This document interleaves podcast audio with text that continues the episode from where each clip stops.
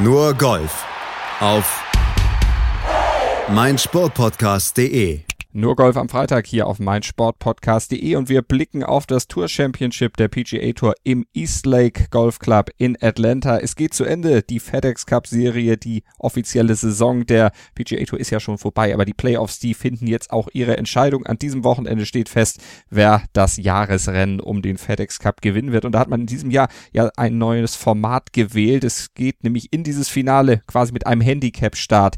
Der Führende nach der FedEx Cup Serie, nach den regulären Playoff-Turnieren, der geht nämlich mit einem Vorsprung auf die Runde und diesen Vorsprung, den müsste er am Ende dann auch verteidigen, um letztlich auch ganz oben zu sein. Also kein Turnier, was letztlich bei Null startet, sondern ein Turnier, wo zum Beispiel der Führende nach dem FedEx Cup schon mit einem Score von minus 10 auf die Runde gegangen ist. Und der konnte das dann auch halten. Justin Thomas auf der ersten Runde hat Even Paar gespielt, damit seine minus 10 bestätigt, aber er hat richtig Druck gekriegt gekriegt, denn Brooks Köpker mit der minus 3, aber vor allem auch Sender Schoffley mit der minus 6, die haben mit ihm jetzt gleichgezogen nach der ersten Runde. Wir blicken mal zurück auf den gestrigen Tag im Eastlake mit unserer Expertin Desiree Wolf. Hallo Desiree. Hallo Malte. Also die befürchtete Langeweile, das können wir sagen, die ist erstmal ausgeblieben. Dieses neue Format trägt nicht dazu bei, dass irgendwelche Vorsprünge tatsächlich zementiert sind.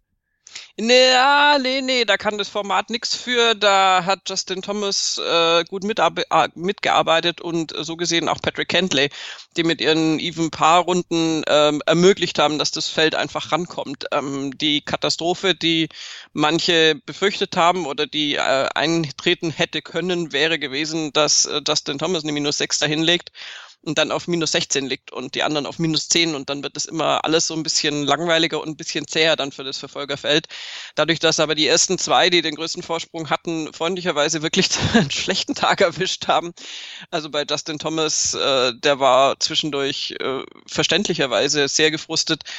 Ähm, konnte das alles jetzt zusammenrücken und jetzt haben wir eigentlich nach Tag eins tatsächlich so eine dichte äh, im Feld, also dicht im Sinne von, das liegt jetzt so eng zusammen, dass es tatsächlich also jetzt äh, drei spannende Tage werden und noch unglaublich viel passieren kann. Also übrigens, Rory McIlroy hat das auch nur um einen Schlag verpasst. Der hat nämlich mal wieder, sorry Rory, ähm, an der 18 einen Putt äh, vorbeigeschoben, den er hätte machen müssen. Und zwar wirklich, also er hat den ja durchaus äh, ja, vorsichtig äh, begonnen, den Putt, äh, weil der eben ja, weil da ein gewisser Roll war auf den Grüns und hat den aber knapp vorbeigeschoben und war hinterher weiter weg als vorher, wo ich schon dachte, es holt ja nicht hier noch ein Bogey am letzten Loch.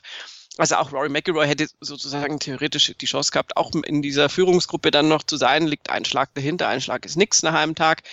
Und ähm, Insofern äh, wird es jetzt sehr, sehr spannend bleiben, aber äh, würde ich mich jetzt ein bisschen bei Justin Thomas bedanken, der sich, äh, glaube ich, schon ärgern wird. Und zwar schon allein äh, aufgrund der Tatsache, dass äh, er der Einzige ist, ähm, der an der 15 an dem Paar 3 äh, ins Wasser gehauen hat. Ähm, also es gab überhaupt nur drei Spiele insgesamt, ihn mit eingerechnet, die das Grün nicht getroffen haben äh, bei diesem Paar 3 und äh, die anderen zwei waren aber halt nur irgendwie ein bisschen daneben und er hat äh, tatsächlich sich da einen Strafschlag geholt, weil er einen Ball ins Wasser gehauen hat.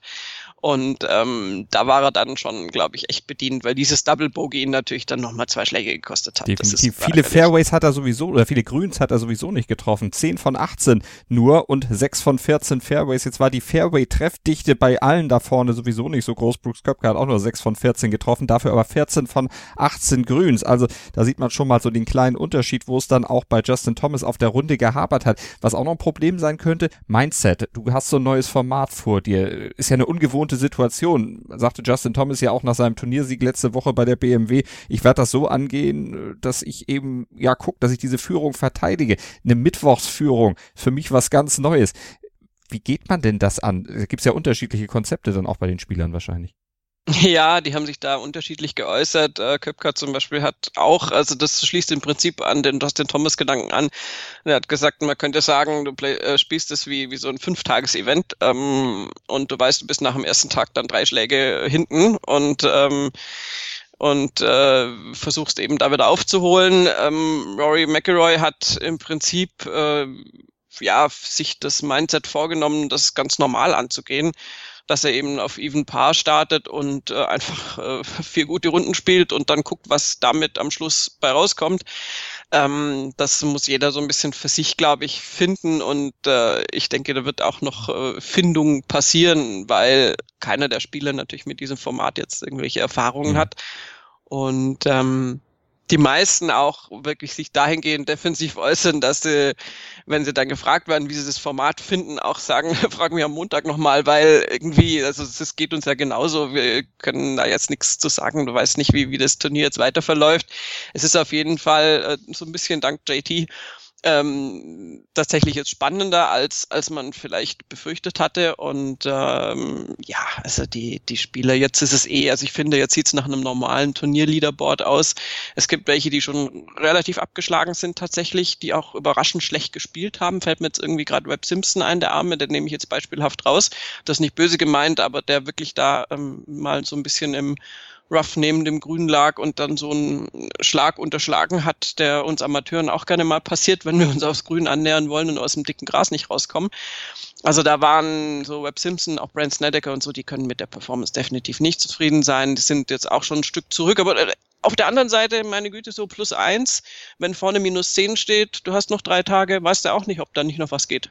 Da kann auch einiges passieren, wenn zum Beispiel einer nochmal so einen Sahnetag erwischt wie Sander Schoffli gestern. Eine 64 gespielt, die beste Runde des Turniers. Aber es überrascht bei Schoffli eigentlich nicht. Vor zwei Jahren hat er in Eastlake gewonnen, damals ja seinen Rookie des Jahrestitel zementiert mit dem Sieg beim Jahresendturnier. Die FedEx Cup Trophäe hatte er damals noch nicht kriegt. Das war ja damals noch ein anderer Modus. Da konnte es ja noch zwei verschiedene Sieger geben, also Sieger beim Turnier und in der Endabrechnung. Aber Schoffli ist ein Experte für den Eastlake. Neun Runden hat er jetzt gespielt dort auf dem Kurs unter professionellen Bedingungen, also Wettbewerbsbedingungen. Acht davon unter Paar.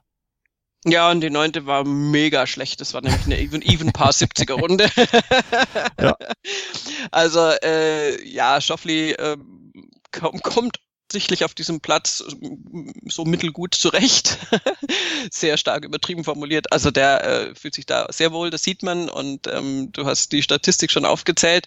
Dazu kommt, dass er auch ähm, tatsächlich irgendwie so sein, sein Californian Laid Back äh, Mindset durchaus davon profitiert, dass eben nur 30 Spieler da sind. Er sagt halt auch, meine Güte, stehst halt auf der Range dir auch nicht irgendwie dauernd im Weg und sind nicht dauernd 100, was weiß ich wie viel, 150, 160 Spieler da ähm, die dann äh, da alle sich natürlich einschlagen müssen, sondern du hast halt ein sehr übersichtliches Teilnehmerfeld mit diesen 30 und ähm, das scheint ihm tatsächlich auch entgegenzukommen. Das mag er gerne. Und also bei der Rundenstatistik, die er hat und auch vor allem bei der Art, wie er sich gestern präsentiert hat, nämlich wirklich äh, total souverän und ähm, da gleich mal einfach minus sechs äh, auf den Platz gelegt am ersten Tag, das ist schon sehr, sehr cool und ähm, also da könnte ich mir schon vorstellen, dass der die nächsten drei Tage jetzt auch nicht ganz schlechtes Golf spielt. Mm, die anderen aber halt leider auch. Also es wird äh, trotzdem noch spannend bleiben. Spannend auch, weil Sender Schoffli wieder, nee, weil Brooks Köpker, Entschuldigung, weil Brooks Köpker natürlich wieder mit dabei ist, wieder mitmischt. Das ist ein großes Turnier, da will er sich nochmal zeigen und er zeigt sich könnte man fast sagen, zum Glück angezogen. Aber da gab es ja auch ein paar Geschichten jetzt gerade drumherum um ihn, um nackte Wahrheiten. Er hatte sich ja ablichten lassen für das ESPN Magazine, für die, den Body Issue. Und äh, da hat er dann äh, vorher dann, und damit ist dann auch erklärt, warum er in dieser Saison phasenweise sehr dünn daherkam, hat 22 oder 23 Pfund abgenommen dafür, um sich ja gut zu präsentieren. Die hat er jetzt wieder drauf und das merkt man seinem Golfspiel aber auch an. ja, es hat ein bisschen mehr Masse bekommen. Mehr Wumms. mehr Wumms, genau. Äh, ja, wir hatten uns da ja äh, angemessen drüber aufgeregt, ohne ja. eben zu wissen, warum er das macht. Wusste ich ja keiner, das war ja ein ziemlich gut gehütetes Geheimnis. Ja, ja, das hat er, hat er, hätte er aber vielleicht auch mal sagen können, weil dann hätten wir wenigstens was mit anfangen können. Ich meine, das sind ja alle ausgetickt, dass er da äh, so eine riesen Gewichtsreduzierung von einem Tag auf den anderen macht, ohne irgendwie, dass, dass man genau wusste, warum er das jetzt macht. Und hat ja dann auch prompt Zwischenzeitlich ist es natürlich völlig egal, weil er, wie wir jetzt ja wissen, äh, konzentriert er sich ja eh nur auf die Majors, in Anführungszeichen. Ähm, und bei den normalen Turnieren ist ja egal, wenn du mal eine Tiefphase hast, aber ähm, es war natürlich völlig unvermittelt, dass der da so viel abnimmt. Und das ist auch fürs Golfspiel natürlich nicht ganz irgendwie super. Da hat er jetzt schon wieder zugelegt und das ist auch gut so, aber es war tatsächlich für diesen Termin und die haben halt, die haben halt wirklich auf dem Golfplatz ähm, geschossen und er hatte ja nun wirklich tatsächlich also nichts an und aber da war halt äh, normaler Betrieb wohl. Also er hat gesagt, sein Coach Claude Harmon hat wohl einem Zwölfjährigen ähm, halt so zwei Löcher weiter irgendwie äh, Golfunterricht erteilt und da war die Mutter mit dabei und das wäre wohl so ein bisschen awkward gewesen. ähm, mit seinen Golfkollegen hat er weniger Stress, weil er sagt, mein Gott, die haben mich alle schon mal nackt im Lockerroom gesehen, da, äh, da gibt es jetzt keinen Aufsehen, aber es ist interessant, wer das alles abgelehnt hat. Äh, also Rory McIlroy hat äh, wohl auch schon mal die Anfrage gehabt, ich glaube 2015 und ähm, hat es dann nicht gemacht, weil er so, also so sinngemäß, weil er nicht wusste, wie das ankommt. Ricky Fowler hat das auch schon abgelehnt, also und die sind alle mehr oder weniger so, ähm, ja, mein Gott, Brooks, wenn er die Eier hat, sagen wir es mal so. Die man zum Glück nicht gesehen hat, ja? Nein, um Gottes Willen, aber ähm, ja, ist ja auch, ist ja auch witzig. Also ich finde es ja. lustig. Äh, die beste Reaktion darauf übrigens hat wie immer, wie immer, war ja zu vermuten, nicht Phil Mickelson gebracht, der sich auch gleich mit Oberkörper frei natürlich hat ablichten lassen, so quasi zeitgleich, sondern Ian Poulter. Das war mein Lacher des Tages gestern. Ich, ich konnte mich fast nicht mehr einkriegen weil Ian Poulter hat natürlich dann äh, auf Twitter gepostet, and people gave me shit for covering my bits with a golf bag. Um, Sir, Sir Brooks Köpka, thanks for taking the mantle. Und, äh, und daraufhin hat dann James Corrigan äh, getwittert, it was more of a head cover than a golf bag, uh, to be frank. Also der meinte sich zu erinnern, dass das bei Ian Poulter dann nur eine Schlägerhülle gewesen wäre.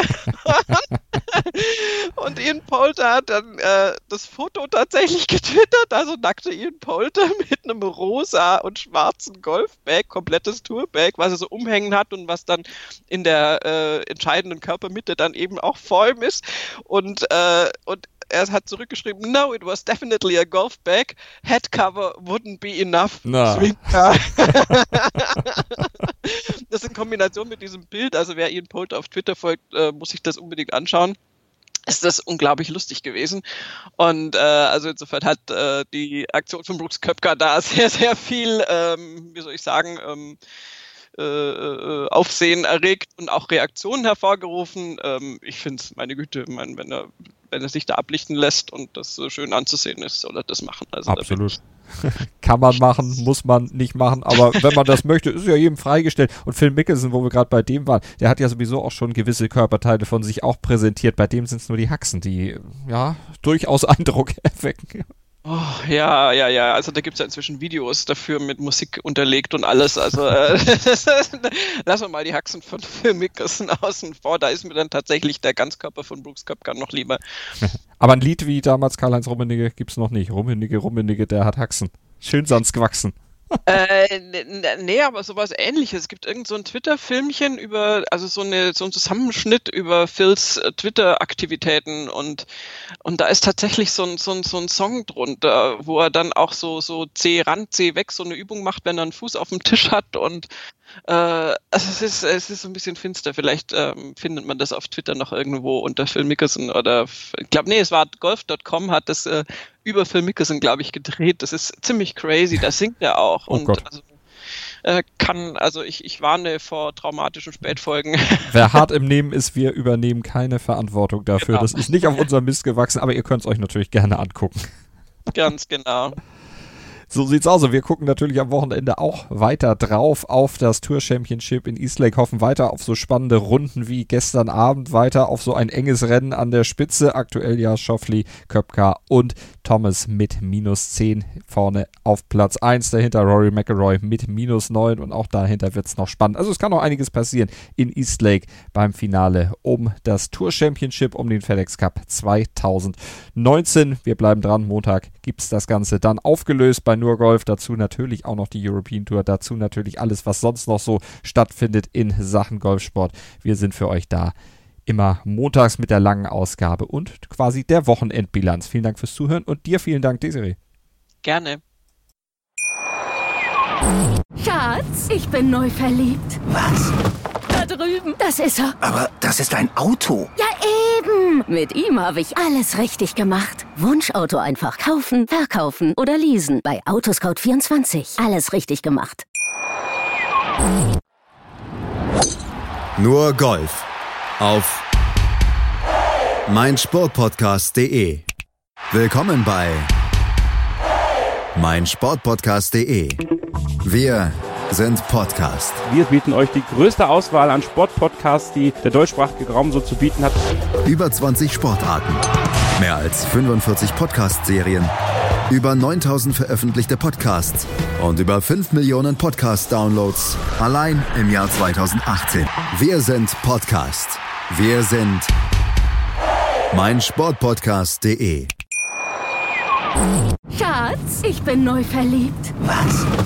Da drüben. Das ist er. Aber das ist ein Auto. Ja, eben. Mit ihm habe ich alles richtig gemacht. Wunschauto einfach kaufen, verkaufen oder leasen. Bei Autoscout24. Alles richtig gemacht.